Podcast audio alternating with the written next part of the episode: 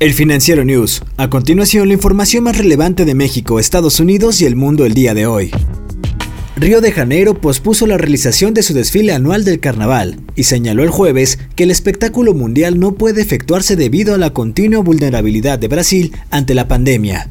El Ayuntamiento de Río de Janeiro aún debe anunciar una decisión sobre las fiestas callejeras del carnaval que también se realizan a lo largo y ancho de la ciudad. El primer caso confirmado de coronavirus en Brasil se registró el 26 de febrero, un día después de que terminó la edición de este año del carnaval. A medida de que el número de infecciones creció, las escuelas de samba que participan en el desfile suspendieron los preparativos para el evento del 2021.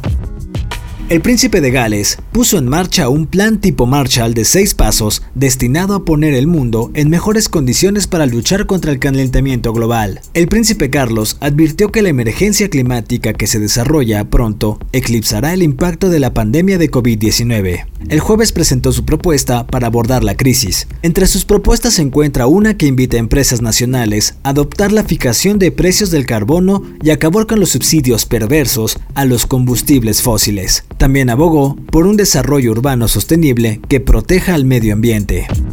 Las autoridades de salud de Madrid ampliaron este viernes las restricciones de circulación a ocho zonas más de la capital española. La recomendación del gobierno nacional era que el cierre parcial debería aplicarse a toda la ciudad.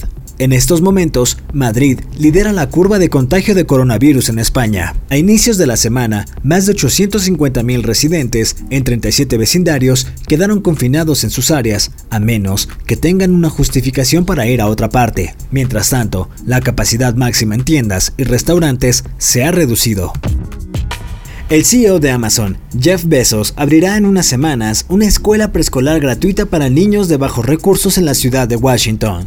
Este proyecto forma parte de una red de preescolares gratuitos. Besos escribió en su cuenta de Instagram que la escuela será la primera de muchas preescolares gratuitas que abrirán para niños desatendidos. Al momento se espera que abra sus puertas el próximo 19 de octubre. Los inmuebles funcionarán de tiempo completo y abrirán todo el año.